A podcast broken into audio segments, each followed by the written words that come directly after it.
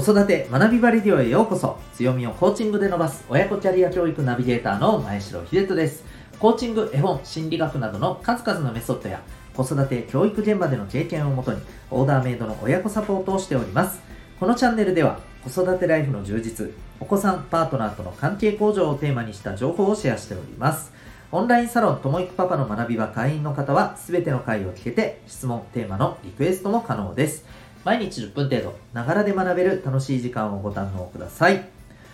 今回は第172回3つの教育というテーマでお話ししていきたいと思います。その前に今回はサロンのメンバー様以外の方も全員が聞ける放送回となっておりますので最初でオンラインサロンのご紹介をさせてください。えー、子育て教育に関する様々な情報実践で使えるスキルを知りたい。え夫婦のコミュニケーションやパートナーシップについて学びたい、え仕事、家庭、両方とも充実させる、いわばワークライフバランスを実現していきたい、まそんな思いを持ってるですね、子育て奮闘中のパパさん、また、これからパパさんに時期なる予定の方を対象としたオンラインサロンでございます。えー、主にですね、どういったことをしているかというと、2点あります。まず1つは、今お聞きいただいている、この子育て学びバレディオ。これをですね、毎日聞ける。さらに、えリクエストなども可能。というふうな、えー、特典がございます。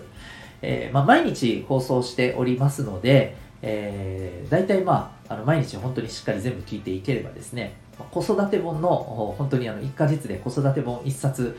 に値するぐらいの、ね、内容にはなってるかと思っております。はい、ちなみにこの1週間はどういったテーマがあったかと言いますと、ランドセル活動、ラン活に関するあれこれだったりですね、えー、それから子供の集中力がなかなか続かない問題についてのお話だったりですね、えー、それから親の思考が子供に影響することに関連したお話だったりですね、こういったことを、はい、あの話しております。えー、ぜひですね、まあ、今知りたいことなどもリクエストもできますので、はい、えー、存分に活用いただけたらという、まあ、そんな、えー、教育情報などのご提供っていうのがまず一つ、え、ございます。で、もう一つはですね、月に2回行っております、オンラインでの、えー、勉強会及び懇親会です。えー、1時間勉強会があって、その後そのまま懇親会へとなだれ込むという、えー、そんな感じのスタイルでやっております。懇親会はだいたい、えー、日をまたぐぐらいまでですね、盛り上がっております。えー、で、次の勉強会懇親会が実は18日、今週の金曜日となっておりまして、えこちらの方は体験参加も可能でございます。興味ある方はですね、この放送の説明欄を下にずっと言っていただくと、ウェブサイトへのリンクがありますので、そこからウェブサイトチェックいただきまして、え無料体験もそこから申し込みフォームに飛べるようになってますので、よろしければチェックされてみてください。それでは、えー、改めまして今日の本題でございます。今日は3つの教育というテーマでお話ししていきたいと思います。えー、3つの教育。これ何かというとですね、えー、まあ、今、この世界を全体でちょっと見た時のですね、えー、大きな教育の流れとして、まあ、3つあるということで、ちょっとシェアさせていただきたいと思います。え今日の内容はですね、実は、え実際にまあお子さんのですね、教育っていうことで、まあ、海外にあの住まれた経験を持っていらっしゃるという方がですね、え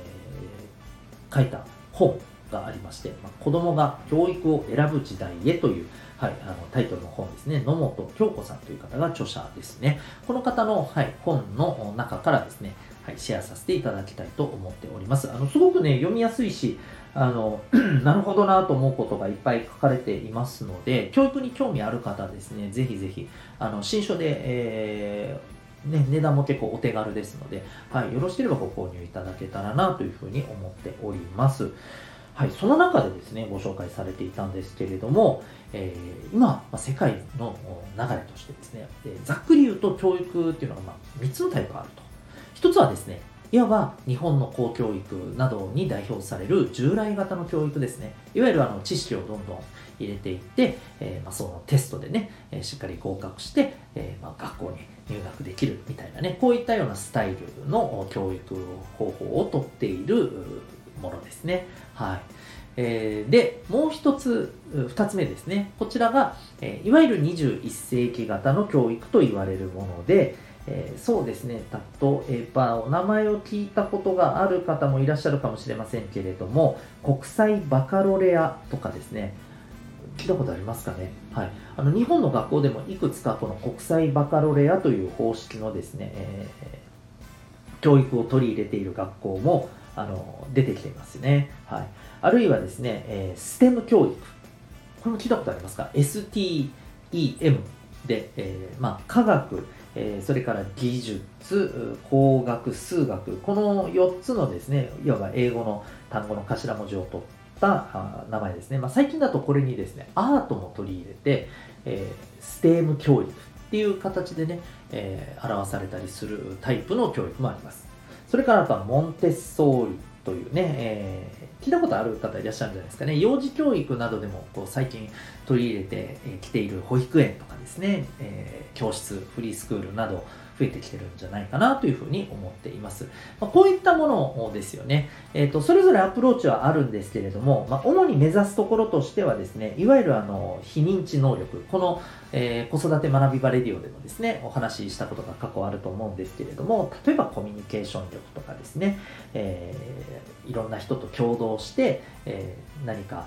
目的を達成するためにチームで動くことができるかっていう部分だったりとか、あるいはこのクリエイティブ、創造ですよね。作る側、作るの創造の方ですね。はい。だったり、えー、物事をこう鵜呑みにするのではなくいろんな視点から考えていくっていう部分だったりですね。クリティカルシンキングって言ったりしますけども、え、あるいはまあ主体的な、あの教育に対する、え、主体的な、あの学習に関するですね、姿勢を養うとかですね、こういった部分、あのいわば本当に目に見えない力、えー、まあ、社会に出て問われるのってやっぱりこういう力だったりするわけですけれども、こういったところにがっつりアプローチしていくっていうのが、まあ、あの21世紀型の教育というタイプですね。で、最後の3つ目はですね、実はこの1番目と2番目を、いわば両方取り入れているバランス型、え折衷型というふうにこの本ではね、えー、表現されていらっしゃったんですけれども、この3つがあるということらしいんですね。であのすごくなるほどなと思ったのがですねこの皆さん今の日本の状況っていうのをこう振り返っていただくと分かると思うんですけど今日本っていうのはこの従来型の教育っていうのがいわば公教育で、え、なされているんですけれども、え、これまで何度となくこの従来型の教育はどうなんだと知識詰め込みで、えーえー、なんか応用力が例えばないとかですね、自分で考えることができないとか、えー、受け身の、受け身型の人間が多いとかですね、まあいろいろな、まあ、批判があったりとかして、えー、この教育の形っていうのを本当に変えていかないと、これから先、え、変化が多い、多くなってくる、この社会の中で、本当にこう、あの、生きていける人間として、えー、必要な力を育めるのかということで、様々な、まあ、例えば改革が、えー、されようとしては結局されずみたいなね ことをずっとこの30年から40年繰り返してきてるようなね状況にあるのかなというふうに思います。そんな中でうんどうなんだとこの教育ではいかんのではないかという声もありながらいやかといってそれに変えたとしたらなかなかこうどう運営するんだみたいなところがあってねなかなか進まなかったりみたいなそんなあの声があったりねしてるわけですよね。でそれを考えた時に、まあ、今日本ではどっちかというとそのこの2つの声がある中でなかなか変われない状況があるわけですけれども一方で、えー、ここではですねもうあの新しい21世紀型の教育が大事なんだっていうことで例えばその民間ではそういったね方式を取り入れている、えー、サポートの機関があります。まあ各いうあの私もえー、本当にあの一人でねえっ、ー、とあの微力ではあるんですけれどもそういった、まあ、ところを大事にするというサポートをさせていただいているわけですけれども、まあ、そういったところにですね、え目を向ける方も出てきつつあるというところなんですけども、えー、これですね海外ではどうかっていうとやっぱり21世紀型の教育っていうのがすごく出ている日本よりもだいぶ進んでいると。そういう、まあ、教育環境が整っていると。でただ面白いのはですねこの本の中にもあったんですけれども例えばこの従来型の教育に疑問があってですねあるいはうんどうなんだろうなとお子さんがなかなかちょっとねやっぱりこうさせられる勉強っていうところでね、えー、今一つこう馴染めないっていうこともあってじゃあ21世紀型の教育っていうところに行ってみたと。変えてみたと。ところが変えてみるとあの例えば全く緩いと。いわゆるあの主体性とかねそういったところをすごく大事にするアプローチっていうところがやっぱ大きいものですから見てるとなんか、うん、なんかずっと遊んでる感じなんだけどみたいな。好きなことだけやっててこれ本当に大丈夫？みたいな。あのそういう不安が出てきたりして結局元に戻したりとかですね、はい、あるいはあのお子さんが例えばなかなか主体的に自分で考えて行動するっていうところにあのすごく戸惑いを覚える。場合によってはストレスを逆にそこで感じてしまうと。いうことで、え、やっぱり従来型の方がまだいいねっていうことで戻したりとかですね。そういった動きもあるらしいんですよ。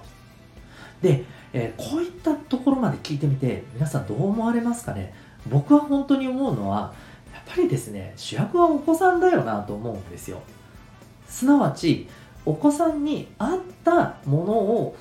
提供できる環境っていうのを作ることがやっぱ大事だなと。つまりどちらもあった方がいいと。まあそういう意味で、この3つの教育の中の3番目でね、えー、お話しした、えー、両方を取り入れてるバランス型、折衷型というものが、いわゆる、あの、まあどちらもできるという部分ではあるんですけれども、ただ大事なのはですね、えー、そういったいろんなものが、あの、いろんなアプローチができる学びの場があり、かつですね、えー、そういった学びの場をこう選んでいける選択できるような、まあ、あのあり方社会のあり方を作っていくことがやっぱ大事なんですよね。やっぱりどうしてもですね日本の場合だとそれこそその従来型の教育に合わない。となると結局はその学校を出るという選択を取らなければならないそうなるとああ学校行ってない人なんだああみたいなねそういう ところがあるわけじゃないですか、まだまだ。うん。だやっぱりこういったね、状況を少しずつ変えていくことが、まあ、やっぱり大事であり難しいところなんだろうなと。いずれにしてもですね、やっぱり主役はお子さんだっていうところを、えー、子育て中の私たちはですね、頭から外しちゃいけないんじゃないのかなというふうにね、思ったりするんですよね。で、私としては、やっぱり、え、21世紀型の教育っていうところをですね、あの、やっぱ取り入れていくっていうことはですね、え必要だと思っております。はい。まあ、全部そればかりが万能だとはね、えー、申し上げませんけれども、はい、えー、というふうに考えております。ということでですね、あの実はちょっとまあここからあの少し、えー、宣伝な部分にもなるんですけれども、えー、今度のですね土曜日、えー、19日のお昼11時からですねオンラインの講座を開催します。テーマはですねこの見えない力についてですね見えない力の重要性についてですね。あとはあの私たちは見えない力このコミュニケーション力人間力である部分が大切だということは知りつつもですね気がつくと目に見える力ばかりになんだかんだ縛られていませんかねと。なんでそうなっちゃうんでしょうかねと。じゃあどうすればいいんですかねと。というところについての、あの、はい、え、内容になっていきます。興味がある方はですね、えー、この、えー、放送のですね、えー説明欄のところ、ちょっと下の方に行っていただいたらですね、はい、そのセミナーのウェブサイトがありますので、よろしかったらそちらの方もチェックされてみてください。はい。ということで今日はですね、えー、3つの教育ということで、えー、お話をさせていただきました。それではまた次回の放送でお会いいたしましょう。学び大きい一日を